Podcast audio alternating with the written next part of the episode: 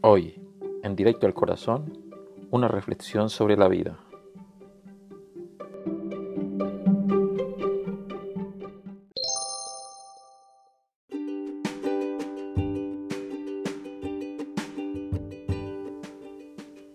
Las palabras no pueden describir en forma adecuada el increíble impacto de nuestra actitud hacia la vida.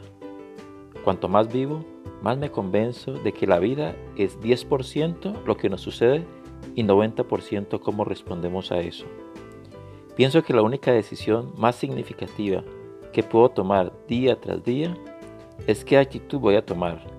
Esto es más importante que mi pasado, mi educación, mi cuenta bancaria, mis éxitos o mis fracasos, o incluso que mi fama o el dolor, o lo que otros piensen o digan de mí, las circunstancias o mi posición.